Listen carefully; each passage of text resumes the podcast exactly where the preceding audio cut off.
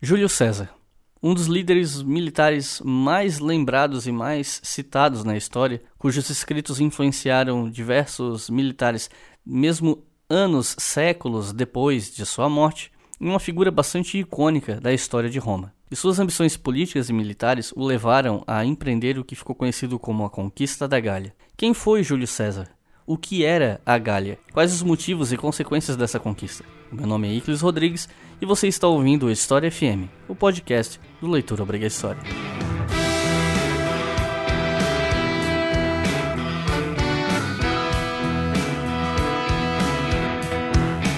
Salve ouvintes do História FM, bem-vindos a mais um episódio do podcast do Leitura Obriga História e hoje vamos falar sobre Júlio César e a conquista da Gália. Quem foi Júlio César? O que foi a Gália? Você está se perguntando. É sobre isso que a gente vai falar hoje e eu trouxe aqui dois convidados bastante interessados no assunto, que pesquisam ou já pesquisaram sobre Roma. Então estão aqui ao meu lado. Primeiro, Luiz, mais conhecido como Potter, se apresenta aí pra galera. Bom, é, eu sou Luiz Felipe Zimmermann e sou professor de História, né? E pesquisei o assunto na minha graduação, um pouco depois também, né? E sou bastante interessado no tema. E ao meu lado, se vocês ouviram o nosso episódio 1, vocês devem lembrar do Vinícius, mais conhecido como Tio Chico, e o maior fanático sobre Roma que eu já conheci na minha vida. Por favor, Tio Chico, se apresente. É, é um prazer estar de volta aqui, Iclis. Meu nome é Vinícius Aleixo Fedel. A República Romana é um tema que sempre me interessou, e a conquista das Galhas é algo extremamente importante para esse tema. E é isso aí, vamos falar sobre Júlio César e Conquista da Gália depois dos comerciais.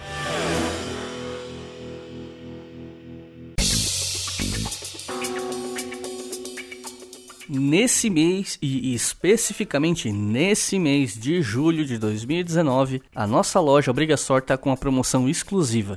E eu quero enfatizar que é uma promoção exclusiva nossa. E essa promoção é o seguinte: se você for na nossa loja na Doppel Store e comprar três camisetas, na hora que você for fechar a compra, você usa o cupom Obriga Store. Vejam bem, não é Obriga História, é Obriga Store, igual o nome da loja. E se você procurar aqui no feed do episódio, no texto ali de descrição, você vai encontrar o cupom também. Com esse cupom, se você usar ele no final da compra, você vai pagar só duas camisetas e ainda por cima vai levar de brinde o pôster com a estampa da camiseta Mad Marks, que é uma das nossas camisetas mais curtidas na loja. Então você vai, pelo preço de duas camisetas, mais o frete, logicamente, você vai levar três camisetas e um pôster com a nossa estampa mais chamativa, eu acho que eu posso dizer assim. E a que mais despertou ódio também quando a camiseta saiu, tenho que confessar. Mas o que importa é que essa estampa é sensacional e você pode levar ela no formato de pôster de brinde, comprando três camisetas e usando o cupom ObrigaStore. Então corre lá na Doppel Store porque essa promoção, como eu falei, é só no mês de julho. Se vender bem, pode ser que ela se estenda até agosto. Mas não conte com isso, não fique torcendo que ah, não, vamos prolongar. Depende, depende do sucesso da promoção. Então, se você quer garantir a sua, corre lá e aproveita que o mês ainda não acabou para levar a sua camiseta da nossa loja ao Briga Store.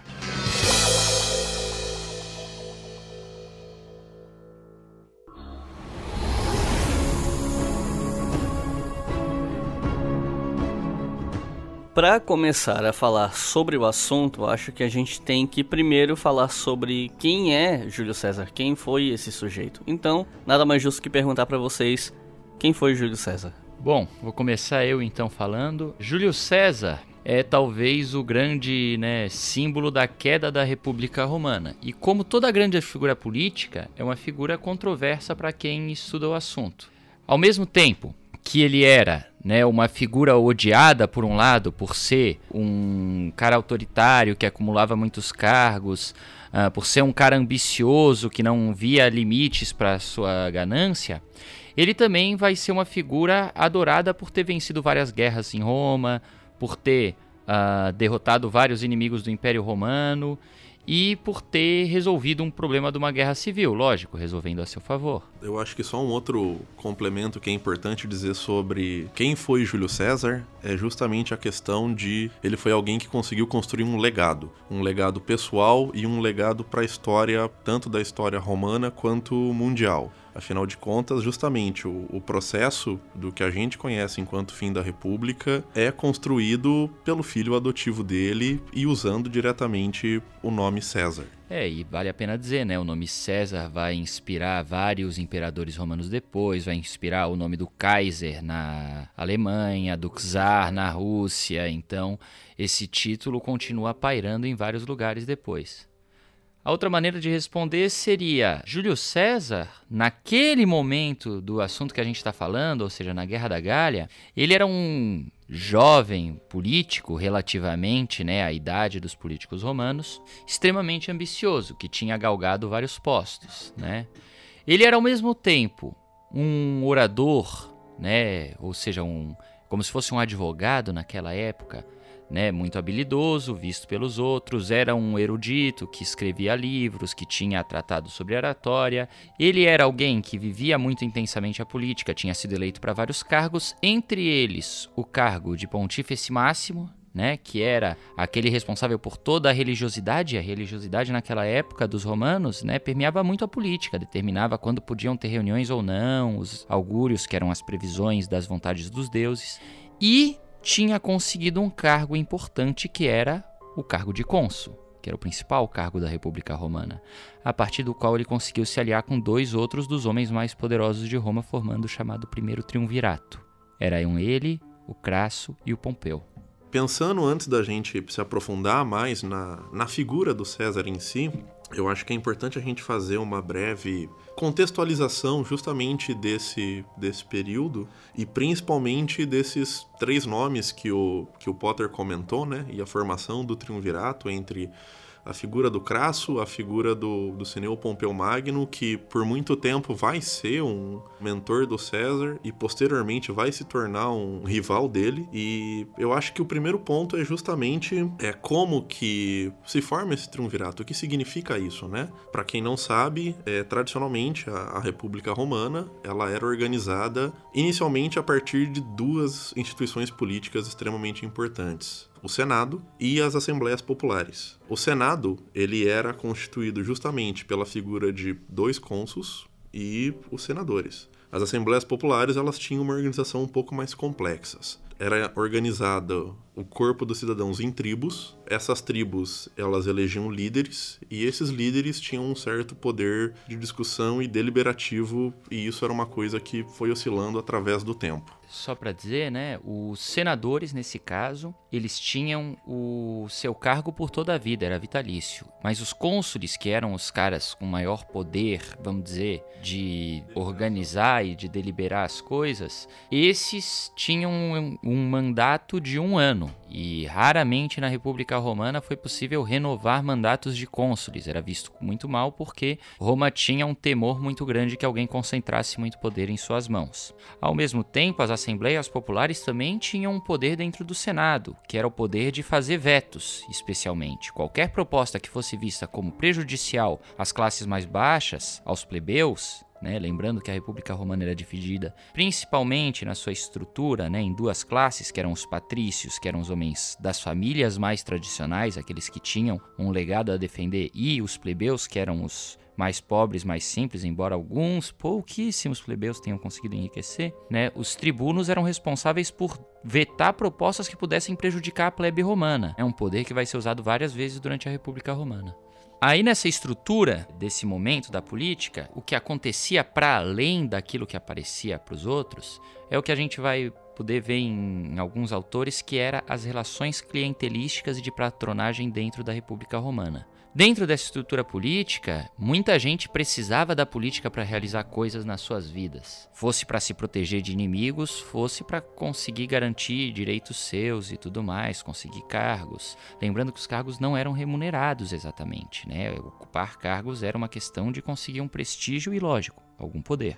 Então, normalmente, para conseguir alcançar uma posição dessas, uma pessoa precisaria de um aliado poderoso. E outras pessoas menos poderosas iam passar a depender dela a partir do momento que ela conseguia esse favor ou esse cargo. Isso fazia com que houvesse uma ramificação enorme na República Romana, que fazia com que se concentrasse o poder de um patrono dos outros vários patronos, e lá embaixo estavam aqueles que eram chamados de clientes, que era quem devia favor né, e de certa maneira subserviência a esses patronos. O resultado desse processo é que quando se forma o triunvirato, Pompeu, que era um grande general romano, Crasso, que era um dos homens mais ricos da República Romana, dos cobradores de impostos e investidor em Roma, e tinha vários dos imóveis romanos, especialmente das classes mais populares, eram de propriedade dele. E Júlio César, que tinha um papel político importante, inclusive pelo fato de que ele era cônsul naquele momento, os três juntos concentravam um poder imenso pelas redes de clientes que eles conseguiam,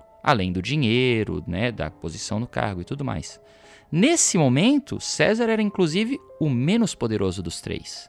E eles fazem uma negociação onde Crasso consegue renegociar as dívidas dos cobradores de impostos com a República Romana para dar mais prazo para pagar o que ele precisava, porque ele usava esse dinheiro para investir, tinha investimentos presos. Pompeu era um grande general que tinha vindo de várias vitórias, mas precisava garantir que os seus soldados recebessem terras e pagamento pelas vitórias deles para garantir inclusive a sua honra com relação a esses soldados.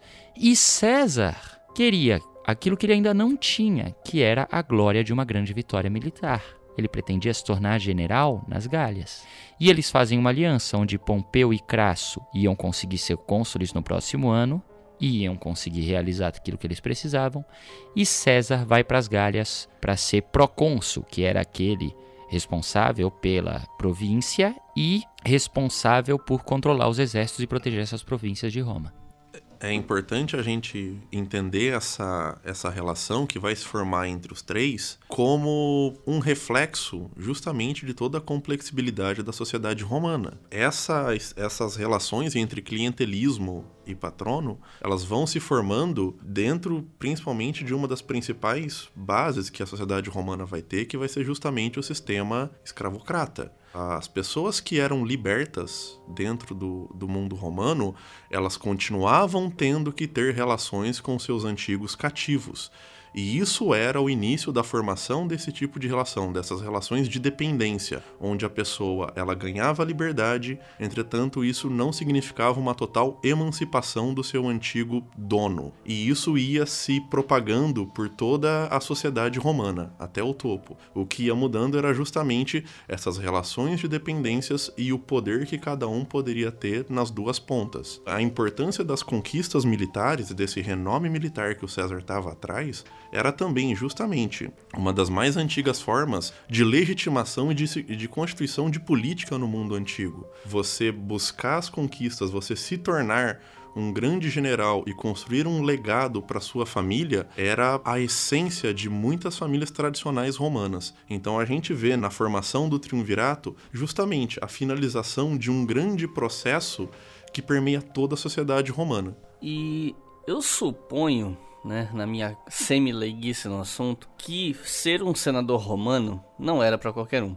Estou supondo que fosse um cargo mais destinado a, a quem já era de classes abastadas, etc. No entanto, fazer parte do exército romano não necessariamente exigia que você fosse um patrício ou algo do tipo, certo? Na verdade, o que você precisava para fazer parte do exército romano nesse momento era ser um homem, ter braços e pernas. Eu pergunto isso porque, assim, nesse sentido, apesar das dificuldades, a gente não pode tratar como algo fácil, o exército talvez fosse um veículo de ascensão social mais viável? A gente pode falar isso? Não na... digo para todos, não, mas então, para aqueles que conseguiam se destacar. Eu ia comentar, na minha percepção, eu acho que o exército acabava sendo uma propaganda de ascensão social do que algo realmente que de fato acontecia. Principalmente porque existia uma grande tensão em Roma, e isso vai ser um, um, problema que o César vai ter que lidar, que é justamente essa constante promessa de distribuição de terras para os veteranos e você não conseguir cumprir isso por diversos fatores.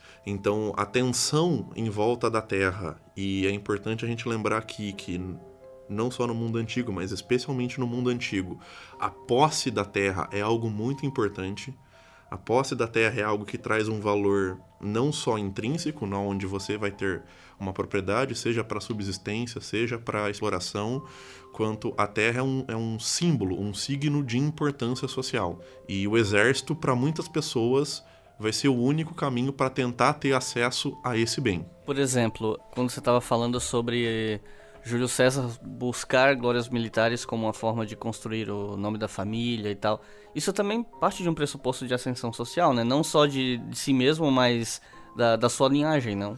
E para chegar ao posto general você tem que ter feito parte do exército. Né? Então, nesse sentido que eu estou pensando em termos de ascensão, algo que não é para todo mundo, mas é um caminho. Na verdade, sim, né, o Senado romano era muito inacessível. O Senado romano era só para os chefes das famílias mais poderosas da República Romana. E o exército, a partir das reformas de Mário, que eu acho que a gente já pode começar a falar, o exército se torna um grupo de interesse dentro da República de sim pessoas que vão tentar né, galgar posições nessa sociedade. Vale a pena dizer que a República Romana, à medida que ela foi se expandindo e conseguindo novos domínios, aquilo não necessariamente se converteu em um bem para toda a população. Ao mesmo tempo que a cidade em geral enriquecia, isso enriquecia muito algumas poucas famílias poderosas, mas o próprio serviço militar estava fazendo com que muitos camponeses que paravam de poder trabalhar na sua terra nesse período empobrecessem. Antes das reformas de Mário, a função de servir no exército era uma função civil, né, uma função pública que o cidadão não tinha muita opção, né, era determinado que ele devia ir, ele deveria ir se ele tivesse condições. Só que ele tinha que equipar a si mesmo, o que podia ser muitas vezes caro, e ele tinha que se manter no, no exército. E muitas vezes as suas famílias ficavam sem uma mão para trabalhar. Só um pequeno complemento a isso. É muito interessante também a gente pensar, isso aconteceu algumas vezes. A própria consciência que os plebeus tinham dessa posição e as diversas vezes que os plebeus ameaçaram de entrar em greve e não ir pro exército enquanto se estava acontecendo uma campanha contra inimigos de fora, por exemplo. Então, justamente, essa, essa posição dos plebeus na formação do exército antes das reformas de Mário era algo extremamente desesperador e, e que não, não tinha nenhuma garantia de, de qualidade, de melhora de qualidade de vida, independente da, do resultado das conquistas, né? Sim, e além disso, né, havia também uma classe que empobrecia tanto que não tinha mais condições de se equipar no exército nem de ficar nas suas terras. Então tinha uma concentração de grandes proprietários de terras que tomavam essas terras desses camponeses, ao mesmo tempo tinha a formação do que seria chamado de o proletariado romano, né? o proletariado antigo, que era aqueles que iam para a cidade sem ter como se manter, sem ter nada de seu além dos próprios filhos. Né, e que se acumulava ao longo da cidade de Roma, que crescia enormemente. Então, a república ia enriquecendo mas essa população ia empobrecendo. Então, quando a gente fala da distribuição de terras para os veteranos, isso se liga com uma antiga demanda dos romanos que era as terras públicas que tinham sido conquistadas pela República e estavam já nas mãos de alguns poucos, né, enriquecidos, fossem distribuídas à população. Potter, eu acho que aqui é importante a gente explicar uma coisa que talvez não esteja tão claro, é que o mundo romano, ele tinha um mecanismo de distribuição de, de terra, existia uma política de, de reforma agrária. Entretanto, essa, essa política de reforma agrária beneficiava não quem tinha menos dinheiro, mas sim beneficiava quem tinha condições de utilizar aquela terra. É um modelo de reforma agrária, se for ver, de certa forma, entre aspas aqui, as avessas, e que acabava aumentando a concentração de terras. Sim, então Dessa maneira, quer dizer, vai ser trazida a ideia por causa de alguns generais que conseguem realizar isso, vai ser trazida sim a ideia para os soldados, né, de muitas vezes a forma de conseguir ter terras era essa.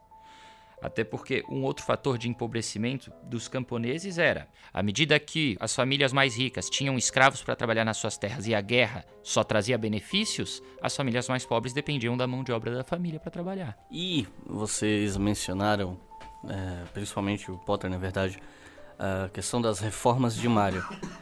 E levando em consideração que eu tô com duas pessoas adultas e maduras aqui, eu acho que eu posso perguntar com segurança que Mário. Eu acho que essa é uma piada muito recorrente nos, nos anais da história, já que a gente está nesse momento quinta série. Bom, vou tentar ser a pessoa que responde sério aqui no grupo. As reformas de Mário têm a ver com um momento onde Roma teve no século, já em meados do século I, né? Roma teve uma quantidade enorme de guerras ao mesmo tempo e tinha esse problema porque o proletariado romano não podia ser recrutado, afinal de contas não tinha como se armar. Então, o que o Mário, que era um dos generais romanos, vai fazer para garantir o recrutamento dos soldados, inclusive porque ele estava em disputas com o Senado, havia naquele momento uma polarização política entre Mário e o Senado, sendo que o Senado depois vai apoiar Sila, que vai ser um dos ditadores de Roma.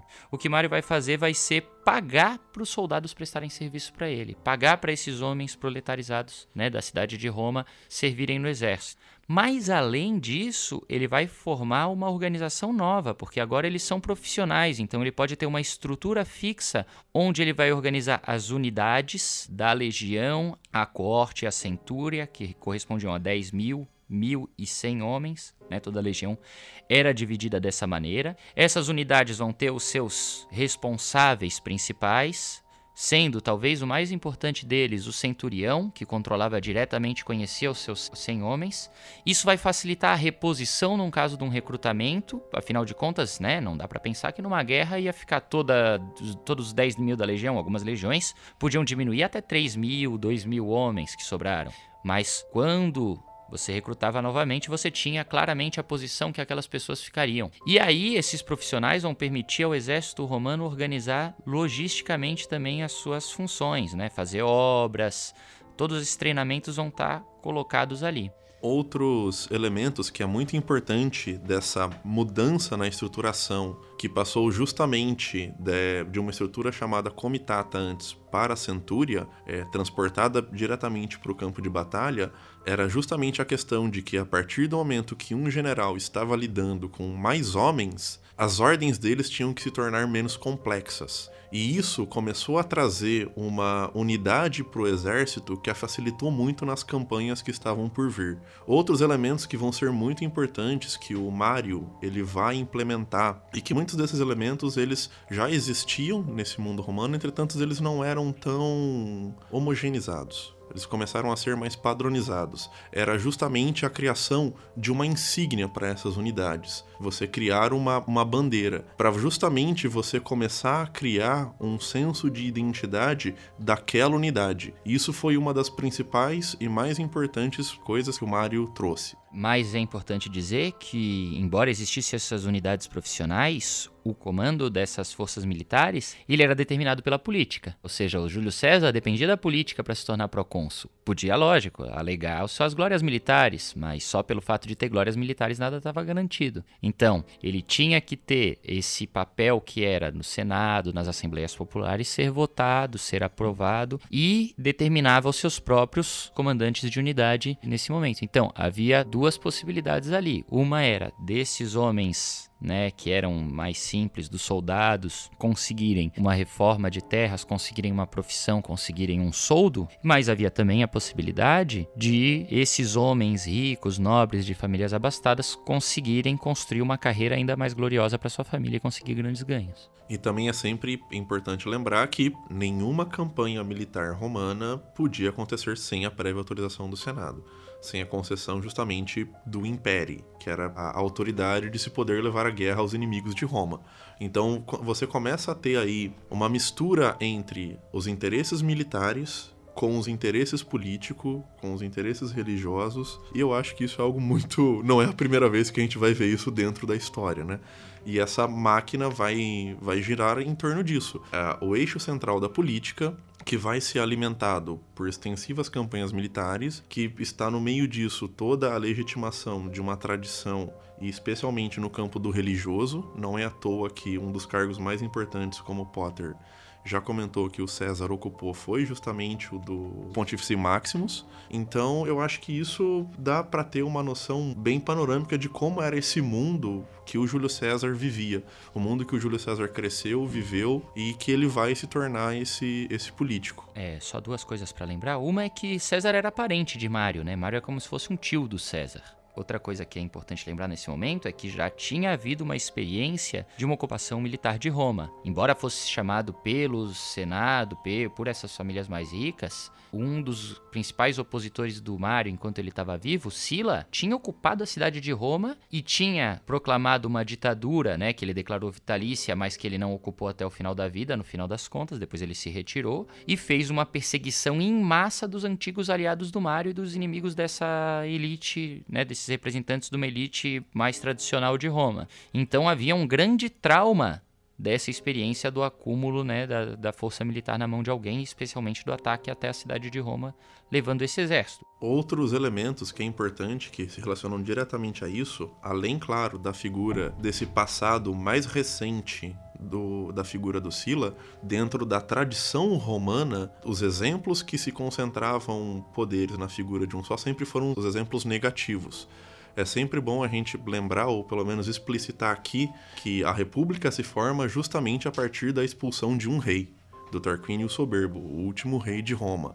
É, além disso, você vai ter dentro da mitologia romana diversos exemplos que vão ser considerados negativos de pessoas que vão tentar acumular o poder. Aqui eu acho que de cabeça eu consigo citar pelo menos a, a figura do Coriolanus, que vai ser um. ele vai fazer parte dessa mitologia romana de longa duração e que é justamente a figura de um, de um mau tirano. Bom, a gente até o momento está falando aqui sobre o mundo romano e Júlio César, mas Além disso, né, a gente precisa falar sobre as oposições a esse mundo romano e, por conta da temática do episódio, do recorte que a gente escolheu, falar sobre o que era exatamente a Gália e o que eram exatamente esses gauleses. E aí a gente aproveita para entrar naquela questão que há muito tempo vem se tentando desconstruir, mas que é sempre muito difícil de subverter o senso comum sobre o assunto, da, do conceito de bárbaros, né, do barbarismo, do bárbaro como o outro, mas sempre a partir de um olhar muito pejorativo. Então acho que a gente já pode tocar nesse assunto. Então, para começar de forma simples, quem, o que era a Gália e quem eram os gauleses? É, eu acho que a primeira coisa é que não era a Gália, eram as Gálias, né? É, os, os, romanos, eles, quando eles fizeram a, a, divisão, eles enxergavam, é, eles separaram a região em, em mais de uma Gália.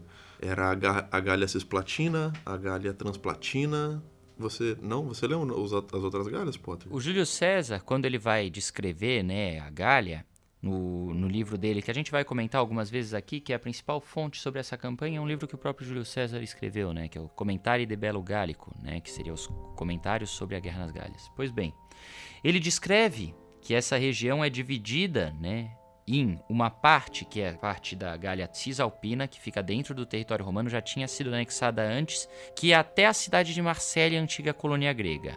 Outra parte, que ele vai dizer, ó, a outra parte da Gália está dividida em uma região controlada pelos belgas, uma região controlada por aqueles que né, nós chamamos de gauleses e outra controlada pelos aquitânios. Além disso, Cada região dessa não formava uma nação, era formada por uma grande quantidade de povos distintos entre si, muitas vezes em disputa entre si. Entre esses povos, inclusive, um dos primeiros que ele vai entrar em conflitos são os chamados helvéticos, que inclusive é uma identidade que a Suíça hoje reivindica, né? de helvético e tal.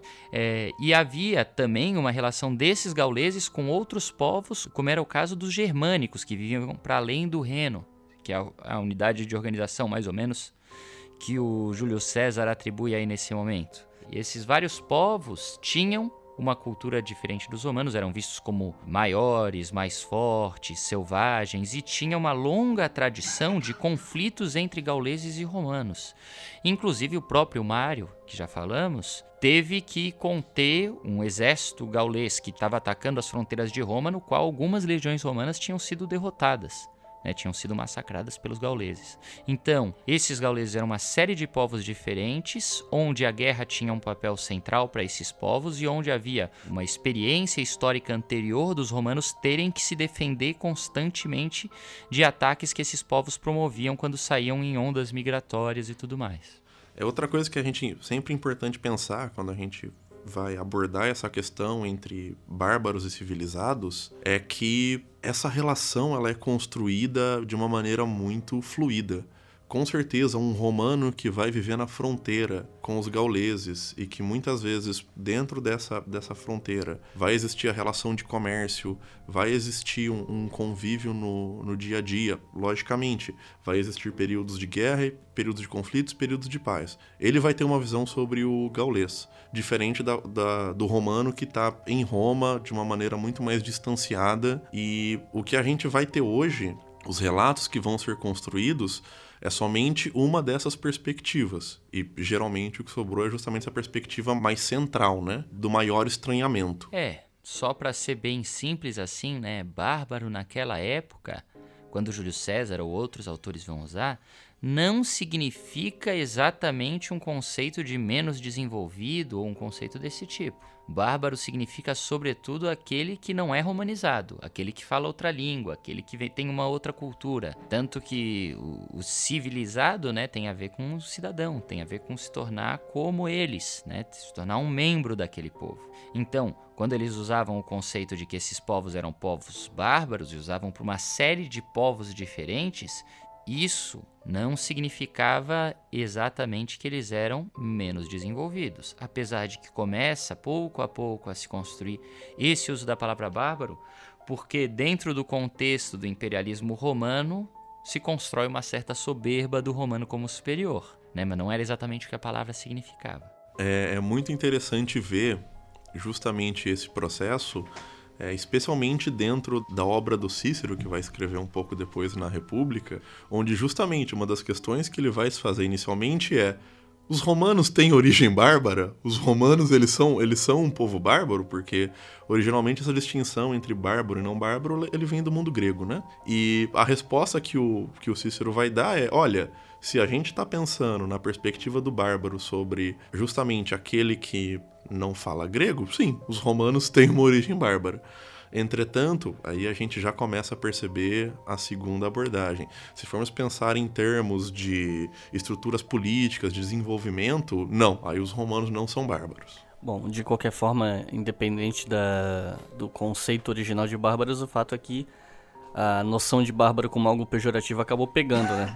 Pegou e se arrasta até hoje.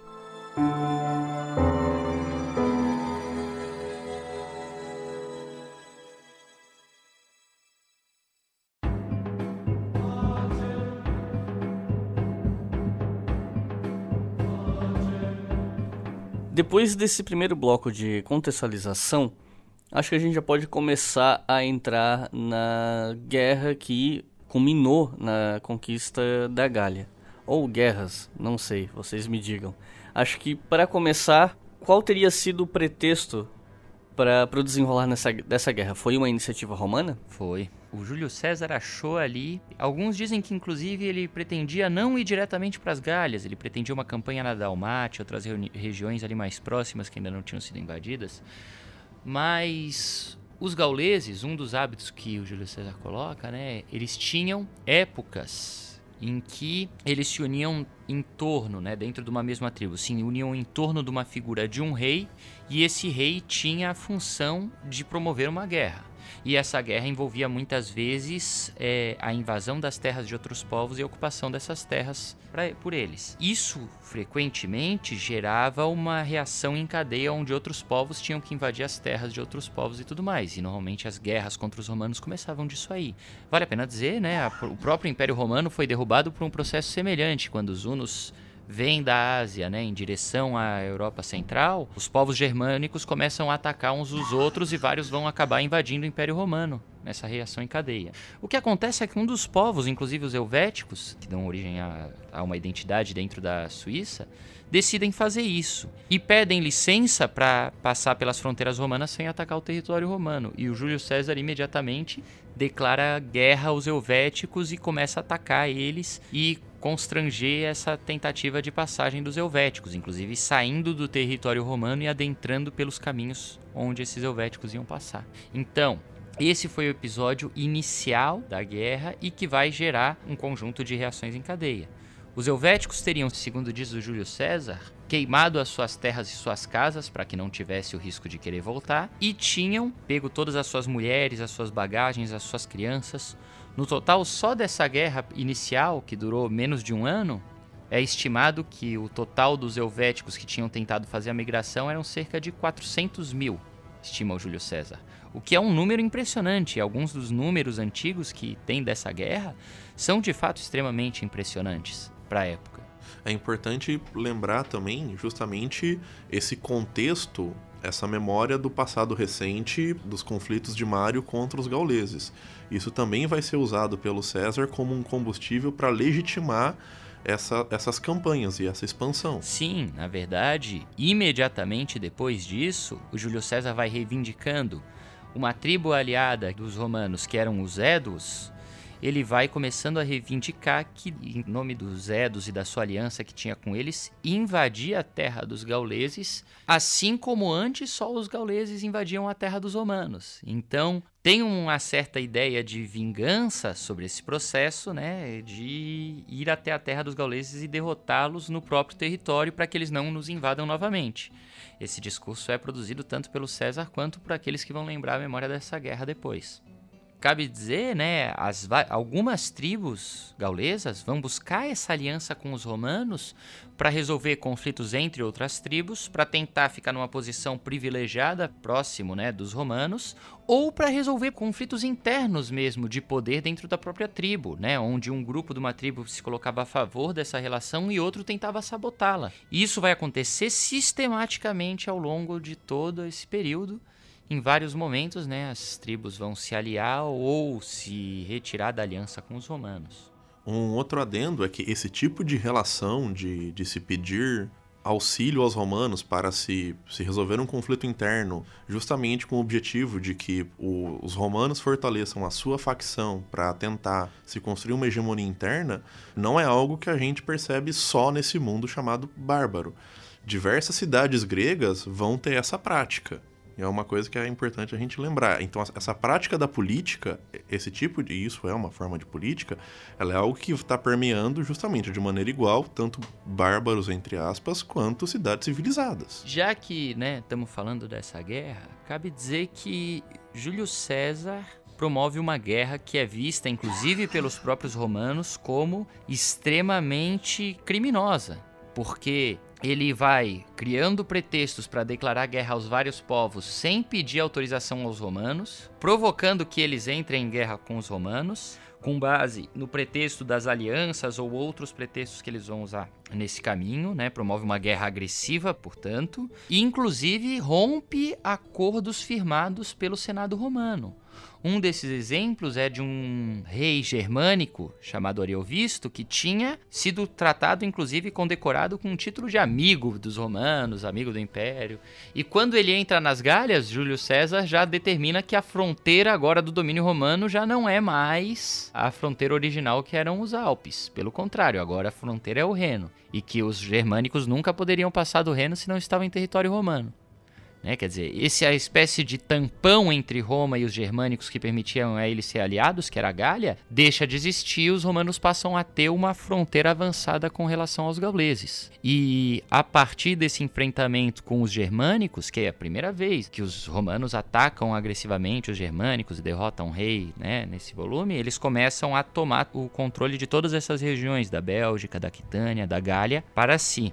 Inclusive, a campanha se segue para dentro do território da Germânia. O exército romano teria empreendido a construção de uma ponte sobre o Reno, passando a Germânia, atacando as cidades na Germânia, passado de volta por essa ponte e derrubado essa ponte, sendo que uma nova vez eles vão fazer um novo empreendimento fazendo isso novamente, construindo de novo uma ponte sobre o Reno, passando, atravessando e derrubando para não serem invadidos de volta. Então, ele vai invadir a região da Grã-Bretanha também, né? Vai invadir aquela região e vai, que eles chamavam de Britânia, e vai atacar vários povos lá sem conseguir dominar ainda e pacificar, porque isso vai ser um processo posterior. Não vai também dominar a Germânia, vai, mas vai conseguir algumas vitórias ali. E, inclusive os germânicos que eram vistos como difíceis de derrotar por terem espadas muito bem feitas, por serem homens muito maiores do que os os romanos, né, muito maiores que os próprios gauleses que já achavam os romanos baixinhos, né? Então tem todo uma, um conjunto de coisas envolvendo até uma idealização do desse bárbaro como alguém brutal e, né, e violento e difícil de derrotar, mas que sob o comando do Júlio César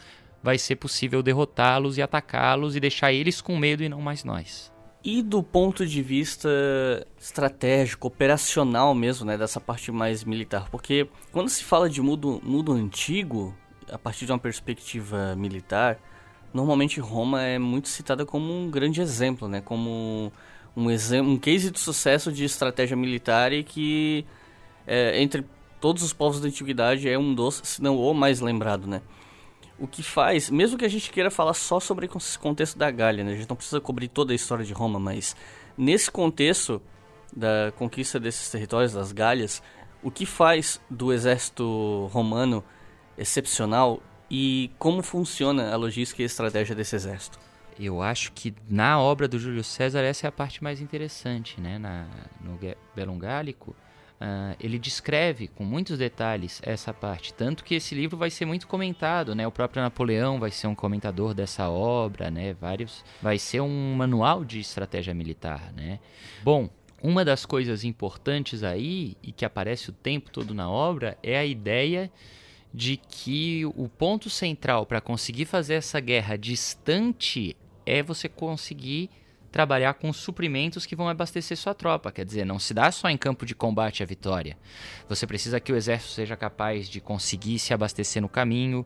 Você precisa que os seus aliados, né, no caso ali especialmente os seus aliados gauleses, forneçam alimentos, forneçam suprimentos para essas tropas.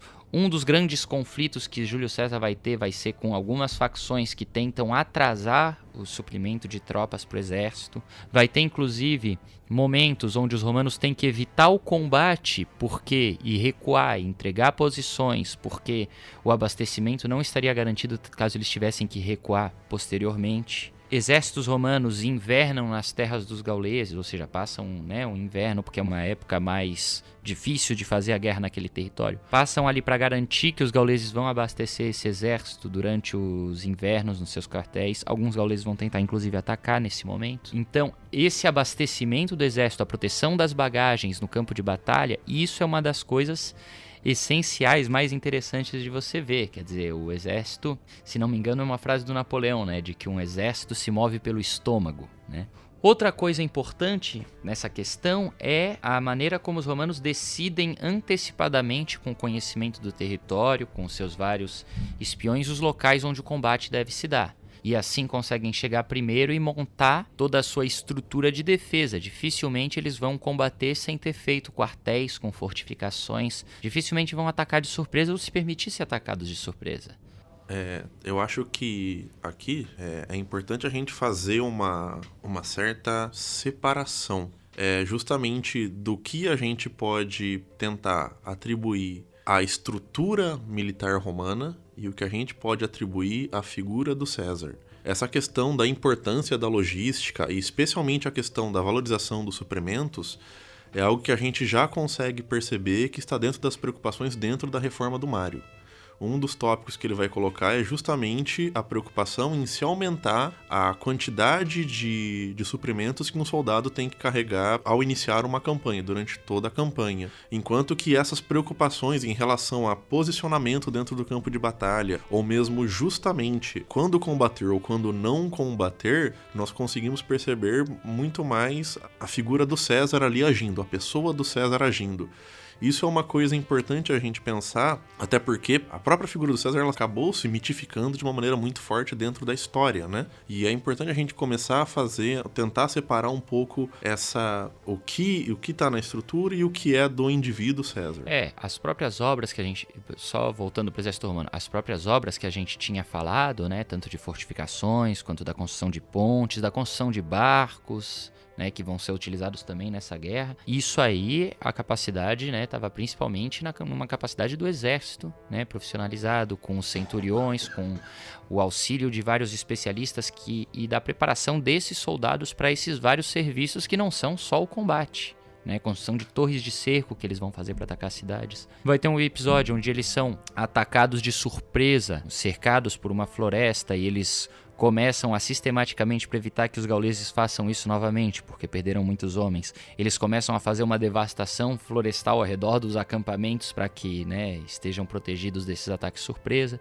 E para além disso, outra coisa importante é que o exército romano não era autossuficiente em combate. Uma das armas principais dos gauleses nessas suas guerras eram os cavalaria. E a característica do exército romano não era ser um exército que tivesse uma força de cavalaria consistente. Eles tinham especialmente soldados né, legionários que eram basicamente uma infantaria lenta, né, uma infantaria pesada. Então, eles vão usar tropas dos próprios gauleses como um apoio de cavalaria e vão usar em outros momentos mercenários contratados de outros lugares nessa guerra. E vão ter momentos da guerra onde vai faltar cavalaria porque os cavaleiros, em alguns episódios, vão trair os romanos. Outros momentos em que os, o próprio César, né, no começo da campanha, ele não confiando nos cavaleiros gauleses, ele vai de pegar os cavalos emprestados e montar uma das suas legiões no cavalo, atacando os inimigos por esse meio. Então, é um conjunto bastante grande de coisas das quais a guerra depende né, de confiança, de troca de reféns junto com os povos que você domina. Essa troca de reféns era uma coisa sistemática para garantir a paz entre dois povos no mundo antigo, ou mesmo na Idade Média, você fazia essa um povo entregava alguns reféns para ficarem cativos nas terras do outro. E aqui, nesse contexto, a gente consegue perceber justamente a capacidade política do Júlio César em conseguir manter essas relações e construir essas relações de confiança sendo que ele já vai ter uma política paulatina de muitas vezes não respeitar isso. E isso é, pode ser uma evidência justamente desse poder político que o, que o César vai ter, em conseguir se articular em diversos momentos com, com tribos diferentes, com chefes diferentes, sentar e saber escolher quais tratos ele vai manter, quais tratos ele não vai manter. Isso é um indício muito importante da importância da política para o feitio da guerra. Inclusive, eu acho interessante você citar isso, porque assim, a gente está falando que ah, os romanos eles não não tinham muita expertise com cavalaria, mas tinham entre eles cavalaria gauleses, né? Eu acho que é importante mencionar isso, porque não seria a primeira vez na história em que um exército de um determinado grupo faz uso, presença de sujeitos que supostamente se espera que estariam alinhados ao outro, ao adversário, mas na verdade estão alinhados a você por interesses A ou B. Vide o caso da conquista azteca, né? Que boa parte do, do contingente militar ao lado dos espanhóis era de nativos que eram oprimidos pelos astecas. Então, acho que cabe a pergunta, né? Quem eram esses gauleses que lutavam ao lado dos romanos e por quê? Exatamente, como o Potter tinha comentado, é, por mais que os romanos chamem de os gauleses, ou nós enxergamos como os gauleses, o que a gente vai ter ali é uma grande confederação, talvez seja uma palavra um pouco forte, mas você vai ter uma pluralidade muito grande de tribos que vão ter uma identidade cultural relativamente comum, entretanto, vão ter as suas diferenças. E a partir disso, todos eles são gauleses, mas cada um vai ter os seus próprios interesses. Você não vai ter essa formação de nação, esse proto-estado francês, né? Pensando ali na, na região. Isso é uma coisa que não existe. Assim como dentro dos germanos. É, os romanos falavam do, dos germanos pensando numa questão de cultura, cultura geral e localização mais ou menos geográfica. Entretanto, ali dentro você vai ter uma pluralidade de tribos que vão ter a sua identidade, seus interesses, sua própria agenda sociopolítica. No caso, germanos é como os romanos olham, né? Sim, Não é. necessariamente é... são eles, né? Sim. Isso acontece várias vezes na história também. E, e, isso é interessante a gente até se estender, é a mesma coisa a gente pensar nos gregos, né? É, os gregos acho que são um exemplo mais clássico. Nós vivemos falando os gregos, os gregos como se tivesse uma grande unidade. Não, era um, um monte de cidade, tinha ali uma cultura, mas com regimes políticos muitas vezes completamente diferentes, guerreando entre si, vivendo cada um de maneira independente e muitas vezes conflituosa. Os romanos, eles sim, eles vão construir essa unidade. Eles vão criar isso. Mas é, é uma exceção à regra, se for ver dentro desse mundo antigo. Até porque era uma construção de unidade identitária e entre vários outros aspectos, não apenas de identidade, necessária para a expansão de Roma como essa entidade que se espalha pelo mundo antigo e vai conquistando territórios. Né? É mais difícil fazer isso se você tem um núcleo fragmentado. Claro, a fragmentação acaba acontecendo conforme você vai anexando outros grupos, mas a centralidade desse projeto de expansão ela precisa ter unidade, né? que é uma coisa que, abre aspas aí, os gregos não necessariamente tinham como os romanos. Não, com certeza. E a própria, a própria política romana, a própria maneira como a política romana se desenvolvia ela dependia desse constante agregar de pessoas. Para se ter as assembleias, para se ter a, as eleições para os senados, isso só funcionava com a cidadania sendo algo que sendo agregada, logicamente, de maneira muito paulatina e controlada para os outros, diferente do mundo grego. O mundo grego não, ele vai ter uma identidade exclusiva. Ou você nasce ateniense ou você não nasce. Eu aqui fazendo erro, né? Falando do mundo grego, pensando só em Atenas. Ou, mas, por exemplo, em Esparta é a mesma coisa. Ou você nasce espartano, ou você nasce cidadão, ou você não se torna cidadão o mundo romano ele vai ter essa prática a partir das dinâmicas internas de se conceder a cidadania. Você tem os estágios, você tem pessoas que têm cidadania, mas não têm os plenos direitos políticos. Você vai ter os aliados, que vão ser considerados amigos e que também não têm direitos políticos, mas ganham favores. Então esse mundo romano ele é um mundo muito politicamente plural e pro período politicamente inclusivo. Vale a pena dizer que essa maneira dos romanos de tratar os gauleses como se fossem uma coisa só pode ter tido consequências, inclusive, para a própria guerra não esperadas porque a cada fim de grande campanha, por assim dizer, César chamava representantes de toda a Gália para reafirmar sua soberania sobre aquela região, o domínio romano sobre a região e tudo mais. O resultado disso não podia ser outro. Se estão chamando todos nós aqui, nós temos algo em comum. Então, à medida que a guerra vai se esticando, né, Júlio César teria já nos primeiros anos fixado domínio sobre toda a região. Mas as constantes guerras, as constantes rebeliões, as constantes novas formas de aliança dos diversos povos vão fazer com que cada vez mais uma identidade possa surgir de inimigo, pelo menos, né? De inimizade contra os romanos. Não quer dizer que, pelo fato de eles se, eles se uniam contra os romanos, eles passavam a acreditar que eles são de fato gauleses. Isso já é outra história.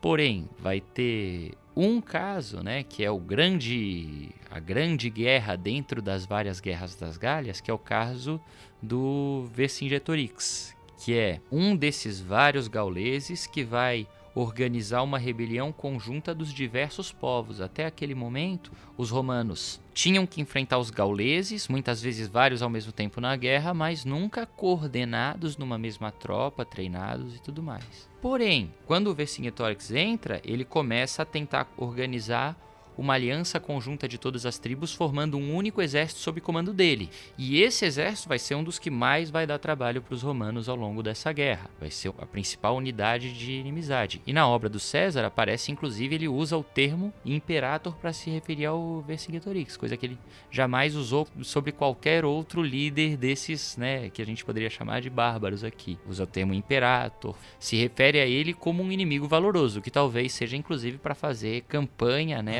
autopropaganda, vitória, né? claro. Que também é uma prática relativamente comum no meio militar, vide as discussões em cima do legado do Erwin Rommel, né? Muita gente fala que ah, o Rommel hoje ele é muito elogiado, etc, por parte da propaganda britânica que queria mostrar esse grande general alemão que dava trabalho para eles na África e diminuir a própria incompetência em alguns aspectos, né? Enfim, algo que perpassa esse mundo militar o episódio mais marcante, né, de propaganda dessa, não só de propaganda, né, de fantasia mesmo, de representação aí em documentários e tudo mais, desse episódio final dessa grande vitória contra as tropas unidas dos gauleses foi a Batalha de Alésia onde os romanos cercaram a cidade e aí tá mais uma vez, né, esses empreendimentos que fazem parte dessa maneira de fazer guerra dos romanos, que era nova para aquela região, que é fazer guerra por meio de obras, né? De cerco, né? né? As campanhas a partir então, do cerco.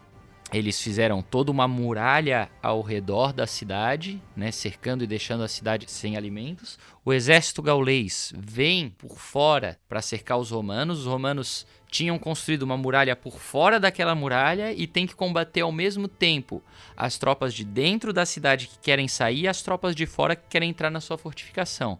Né? Então é um feito de engenharia e de comando militar que foi fantasiado à vontade aí na história a respeito, né? Além disso, é sempre importante lembrar que o que ajuda a se criar essa esse mito, essa idealização dessa batalha é justamente a discrepância dos números, né? Segundo, segundo as fontes, que é sempre uma coisa um pouco discutível, mas salvo engano, se dizia que o César estava entre torno de entre 60 e até 80 mil homens, enquanto que os gauleses eles tinham em torno de 60 mil homens dentro da cidade contra 100, 120 mil fora da cidade. Então é uma diferença numérica absurda. Sim, além de pensar, né, que você tem que combater para dentro e para fora, né? Então, muito muito, imagino que seja, né, do ponto de vista de comando militar, uma coisa extremamente caótica. E lógico, ao mesmo tempo, quando a gente vê a escrita da obra do César, né, ele coloca vários momentos o seu papel heróico, né, de se colocar à frente dos soldados, de motivá-los e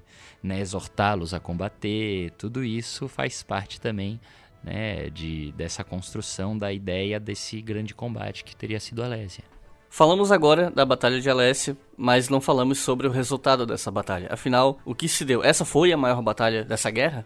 Numericamente falando e em termos de símbolo, com certeza essa foi a, a maior batalha. Entretanto, uma coisa que é importante dizer aqui é: César ganhou, mas não levou. Mais ou menos assim. A, a situação é o seguinte: não é né, como se tivesse tudo resolvido naquele momento. Os povos gauleses continuaram por mais algum tempo fazendo esporadicamente revoltas e se rebelando contra o domínio romano. Só que como não havia mais nenhuma força capaz de se organizar e ameaçar o domínio romano naquele momento, especialmente do ponto de vista do Júlio César, e como havia um conjunto de problemas políticos em Roma a serem resolvidos, César saiu se declarando vitorioso e deixou o território lá, porque inclusive estava terminando o mandato dele como procônsul e ele tinha que pensar no seu futuro político depois daquilo ali. É importante a gente pensar que justamente a, a Gália ela não é um país não, não existia o exército oficial da Gália para o César vencer. Ele venceu uma aliança que foi formada, entretanto, quando ele se retira, os povos continuam ali e vão continuar paulatinamente, de vez em quando, se rebelando, causando tumultos, mas o César falou: não, eu venci, bati na maioria do pessoal, tô indo embora. E outra coisa que vai ajudar na diminuição desses conflitos é justamente que a Gália precisa de um tempo para repor as pessoas. Né? Tem até a frase do Júlio César, né? Que não é desse momento, é de outro, mas que ele usa, né? Que é o vim, vi e venci. Sim.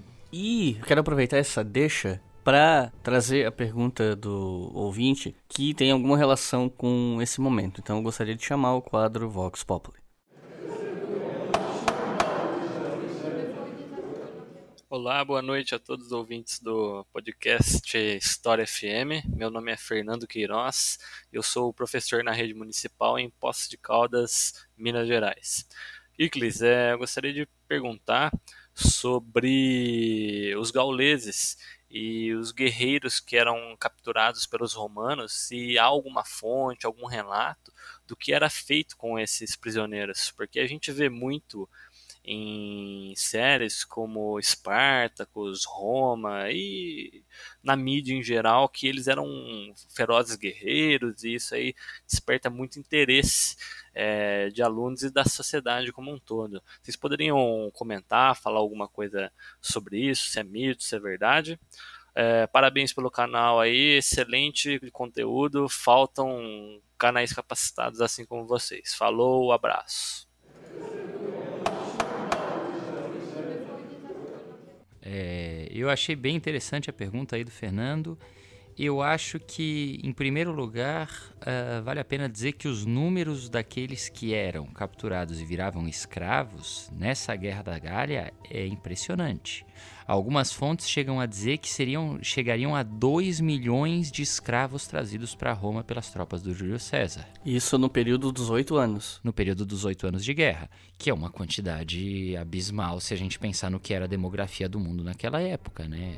Uma coisa impressionante. Além disso, né, teria tido, além dessa fonte de riqueza que seriam os escravos trazidos para Roma, a campanha também teria legado a César, né? Ele teria levado tesouros dos próprios templos saqueados e tudo mais. Mas bom, esses escravos, a gente tem essa ideia, bom, os gauleses eram bravos guerreiros e tal, mas isso era um contexto de guerra, não quer dizer que eles eram guerreiros o tempo todo, né? Eles vão a maior parte deles para o campo né, trabalhar no campo. Eles eram também agricultores, também, né, não eram eh, soldados profissionais como era o caso dos romanos, não eram só soldados, eram pessoas que tinham também outras atividades além dessa. Alguns deles vão sim, certamente, né, para coliseus, inclusive provavelmente os mais altos e mais fortes para fortalecer essa identidade, essa ideia, né, do, do gaulês como alguém forte, porque servia também como uma propaganda para aquele gladiador no, no, num determinado coliseu. Alguns outros vão inclusive se educar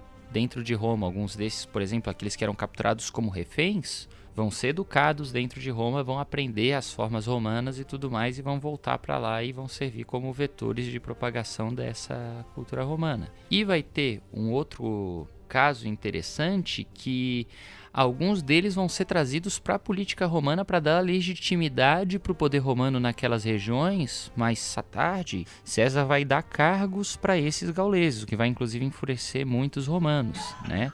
Mas que ajudava ele a manter o seu poder sobre aquela região que ele tinha dominado e também manter uma certa ameaça de que não eram só os, dos romanos que ele dependia, mas também dos gauleses, né? Então, uma ameaça para seus inimigos romanos. E outra coisa que é importante lembrar é que muito dessa imagem que nós temos do, dos gauleses enquanto ferozes, enquanto bravios, é fruto justamente da construção que o próprio César faz dentro da obra dele. Isso é algo que vai transbordar e, ir para outros setores da sociedade, que vai se perpetuar. É, só comentando um outro ponto da, da pergunta do Fernando, que ele comenta da série do Spartacus e tal, e especialmente a questão dos, dos gladiadores. Nesse momento, em Roma, ainda não estava tão difuso essa questão dos jogos, especialmente do, dos gladiadores, dos, dos ludos, né? Dos ludistas. Então, especialmente para os soldados, provavelmente o, o destino desses caras eram não só a agricultura, mas principalmente minas de sal, é, pedreiras, eram atividades muito designadas para antigos exércitos que os romanos conquistavam. Cabe dizer, né, que muitos deles vão ser inclusive levados para Roma para serem executados publicamente, né, num show de horrores que vai ser o triunfo do César. Né? O triunfo era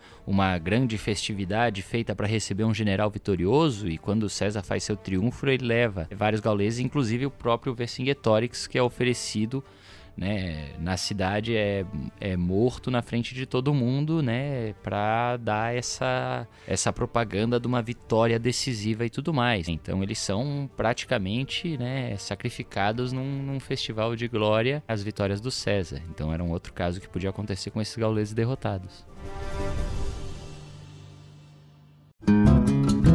Tá gostando desse episódio? Se você estiver curtindo, acesse apoia.se barra e considere colaborar com o nosso podcast. A partir de R$ reais você já ajuda a manter o História FM no ar.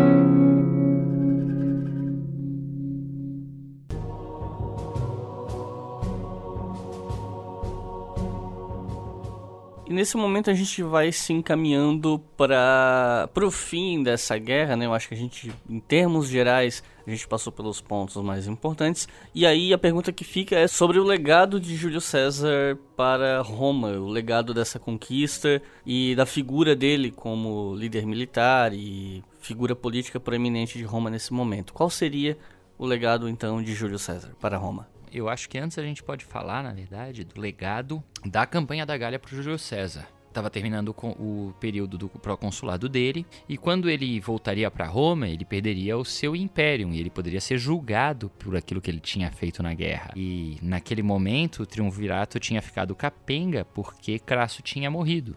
Então, era uma rivalidade entre Pompeu e ele para ver quem seria o mais poderoso dentro de Roma. Pompeu tinha uma história maior, era mais velho, mas Júlio César tinha conseguido vitórias fantásticas, conquistas e riquezas fantásticas e tinha um exército gigantesco nas Galhas e experiente né? especialmente um exército veterano experiente e que esperava, como tantos outros exércitos romanos, conseguir né, terras, conseguir pagamento para viver melhor. E não podia ser qualquer terra. Né? Isso é uma coisa importante quando se fala de reforma agrária. A pessoa não quer uma terra lá em cima na Gália, eles queriam uma terra na Itália para poder prosperar ali com as suas famílias não num território que era inseguro, que ainda tinha, né, tinha sido recentemente conquistado.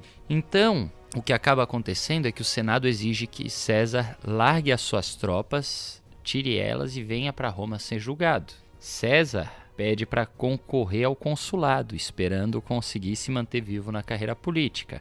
E pede para poder concorrer antes de largar suas tropas, sem estar presente na cidade de Roma. Ao mesmo tempo, Pompeu queria mais um mandato, ele já tinha conseguido alguns, mas queria mais um mandato como cônsul, e já acumulava, ao mesmo tempo que ele era cônsul, ele tinha o proconsulado na Ibéria, né, que seria Portugal e Espanha. Então César exigia a mesma condição que Pompeu. Se Pompeu largasse suas tropas para concorrer, ele largaria. Se Pompeu ficasse com o comando, com as tropas e mais com o consulado, ele também ia querer ter a mesma regra. Só que Pompeu estava aliado do Senado. O resultado disso, desse impasse, onde o César viu que teria, seria destruído politicamente pela guerra ambiciosa que ele fez, e o Pompeu se alia ao Senado e trai o Júlio César nesse momento, esse impasse resulta na guerra civil, né? vencida no final por Júlio César, que também ele escreve um livro a respeito dessa guerra, né? E que foi uma guerra que por todo o Império Romano, né, se mobilizaram tropas romanas contra outras tropas romanas. Esse conflito né, foi decisivo para que Júlio César terminasse ele como o vitorioso, e como vitorioso ele começa a acumular cargos que mais tarde vão caracterizar o cargo do imperador, no caso a partir do herdeiro dele, que são o cargo de, por exemplo, né, de pontífice máximo, de cônsul, procônsul, de ditador vitalício, ditadura que era um cargo que só podia durar seis meses, renováveis no máximo por mais seis, ele se torna ditador vitalício. Então ele acumula todos esses cargos ali em Roma e se torna uma ameaça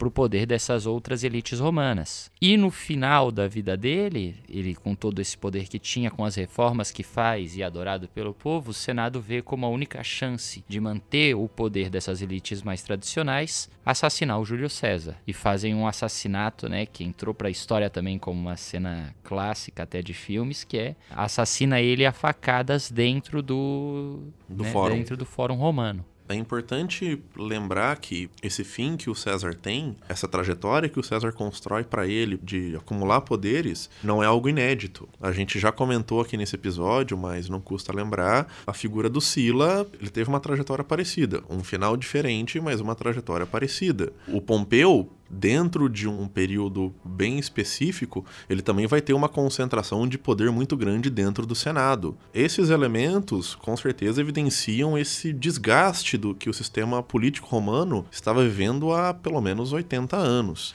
E eu acho que a grande diferença que o César vai ter em relação aos outros é justamente conseguir um legado direto.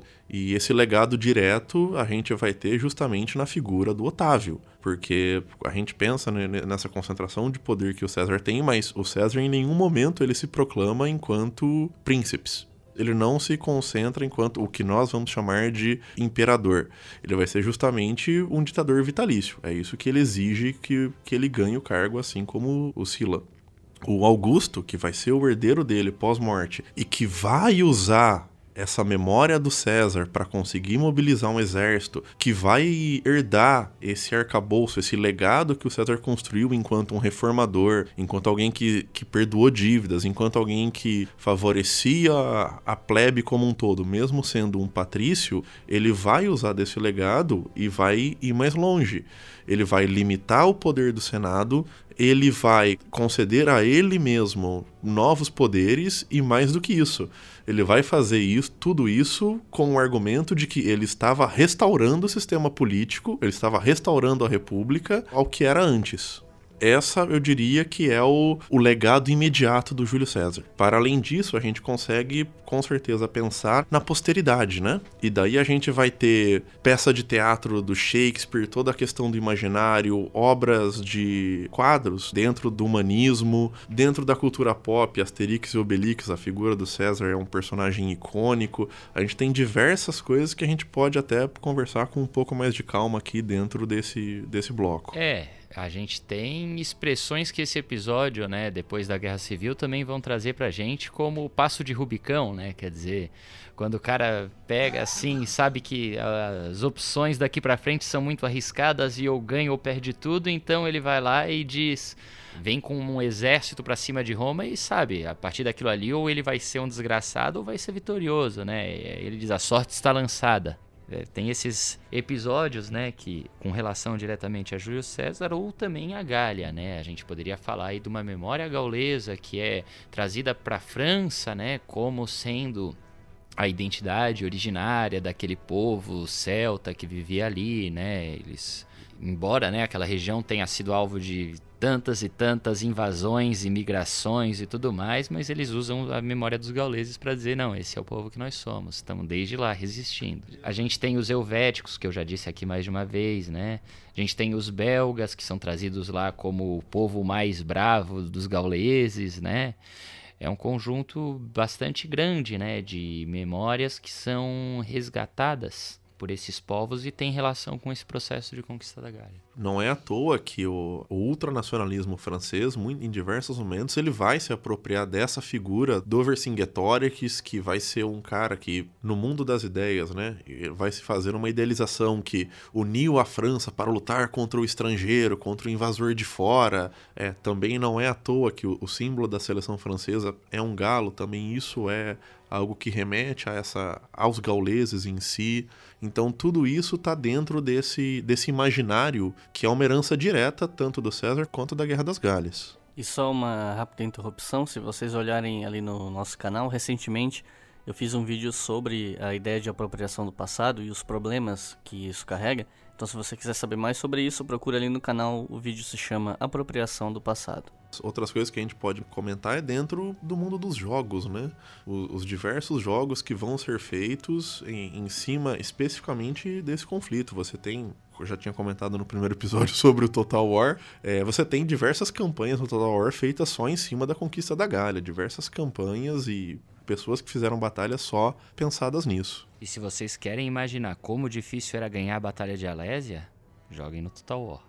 Essa batalha aparece no seriado Roma? Eu não assisti, né? Então. Não, não, não aparece. Mas aparece o Vercingetorix sendo levado lá no triunfo. Eles se olham e dizem velho amigo e o César manda executar ele, né? Isso é feito ali no seriado Roma. Quem nunca mandou executar um velho amigo, né? Com certeza. e também tem uns filmes meio bosta, né? Tipo aquele filme Druidas que a gente tava conversando também.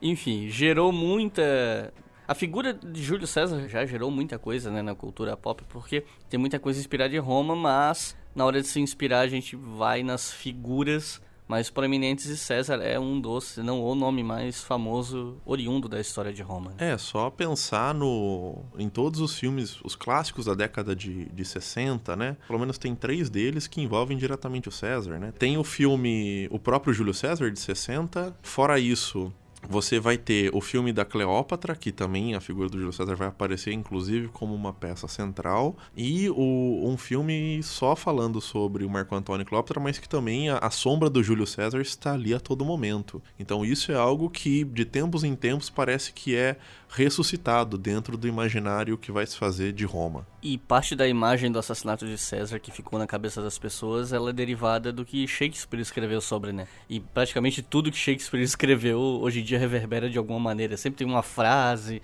uma ideia, uma cena, né? Por ele ter sido um escritor que ainda hoje é considerado um dos maiores de todos os tempos consequentemente, a morte de Júlio César, por tabela, acabou ficando muito marcada na cultura popular. Sim, sim. Na verdade, chega a ser uma confusão tu conseguir saber o que é história e o que é Shakespeare, né?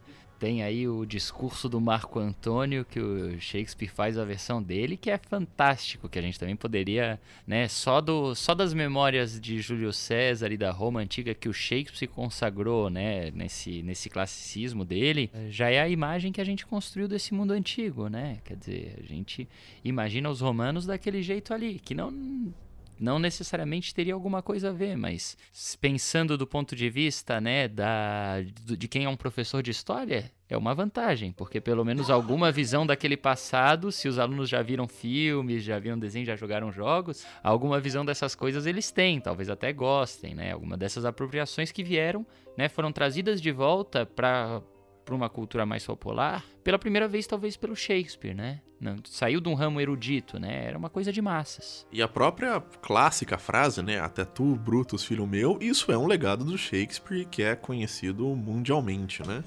E isso é. A gente não tem nenhum resquício, nenhuma evidência histórica de que isso aconteceu. E honestamente, alguém que estava sendo esfaqueado, eu acho que dificilmente ele teria uma capacidade mental para elaborar, elaborar algo tão poético naquele momento. Foi o quê? Foi a vigésima facada? Quantas foram? Foram 30 e poucas facadas, é, se não me então, depois de umas 32, assim, vai lá, 33 até tu, Bruto. É, é, deve parar, chega um momento deve parar de doer, né? é, toda dor vira uma coisa só, É. homogênea, e as facadas que vêm depois já não dói mais. Não sei. Não, esse pessoal aí era muito ruim no Pula Pirata. É, se você, se você que tá ouvindo aí já foi esfaqueado, manda um e-mail pra gente falando como é que é. E só um, um outro, um outro comentário que eu gostaria só de trazer aqui sobre o. Muitas vezes para tentar entender um pouco do, do motivo desse, desse legado, em uma das muitas conversas que eu tive aqui com o Potter, discutindo esse mundo antigo, e especialmente esse século I antes de Cristo, onde é uma coisa tão conturbada, cheio de, de personagens tão importantes, né? Durante todo esse episódio a gente estava conversando e eu acho que ficou evidente que duas esferas que eram muito importantes no mundo romano era a esfera da retórica e a esfera militar. E dentro desse período a gente vai ter o maior expoente da retórica, que é o Cícero, e um dos grandes expoentes militares, que vai ser o Pompeu. E eu me lembro que uma das conversas dizendo quem era melhor e tal, o, o Potter comentou: é, tudo bem. O Pompeu teve mais triunfos que o César tal, não sei o que. Mas ele venceu os dois. No fim das contas, o, o, legado dele vence os dois maiores romanos do tempo dele. Então eu acho que isso já mostra também um pouco do mérito do próprio César em projetar esse legado e construir a imagem dele para a posteridade.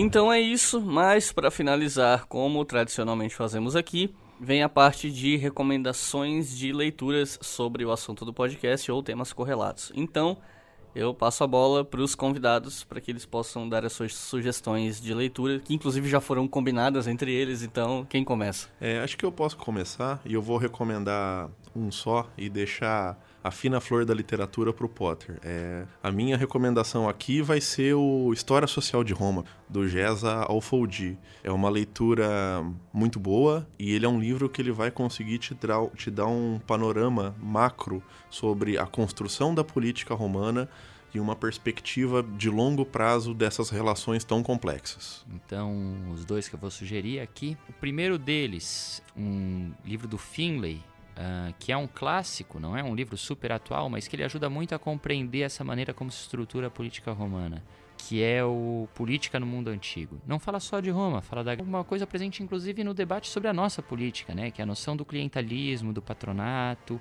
e como essas redes se formam, né, para além daquilo que está aos olhos dos outros na política.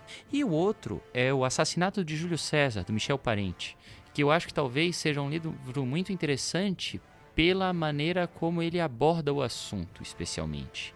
É, o Michel Parente é um grande sociólogo e que se aventura aí a escrever um livro de história antiga e ele pega a figura do Júlio César e vai compreendendo o assassinato dele como um assassinato político, compreendendo o conflito entre uma liderança política que pertence, lógico, às elites e tal, mas que está ligada a essas causas mais próximas do povo e um assassinato das elites tradicionais tentando tirar o poder dele, né? Quer dizer, o debate dele é sobre a maneira como essas ele chega a usar retoricamente, mas lógico, não é exatamente isso, né? A, as elites atemporais assassinando aqueles líderes que conseguem despontar como representantes do povo. Bom, tirando, né, isso pode parecer a um historiador certo anacronismo, mas a gente tem que compreender que a dinâmica do poder tem algo onde toda sociedade que produz uma hierarquia social, isso é um argumento sociológico, né? Michel Parente é um sociólogo. Toda sociedade que produz uma hierarquia social onde há um alto grau de desigualdade tende, né, as elites a quererem manter isso e, né, manter e ampliar o seu poder sobre o resto da população. Então, esse livro tem uma abordagem bem interessante para quem quer ter uma visão né, politizada que te ajude a compreender tanto o mundo romano quanto o mundo onde a gente vive. Essa seria a sugestão. Então é isso. Quero agradecer muito a presença dos dois aqui hoje para tocar esse episódio comigo, porque, como eu sempre digo, se fosse depender de mim, conteúdo sobre Roma no canal ia ser uma desgraça, né? tanto no canal quanto no podcast. Então fico muito feliz de contar com galera que estuda o assunto, que entende e principalmente que gosta, que é apaixonado por esse assunto. Então, muito obrigado a vocês que estão aqui hoje, muito obrigado a vocês que estão nos ouvindo, que nos ouviram até o final e até a próxima.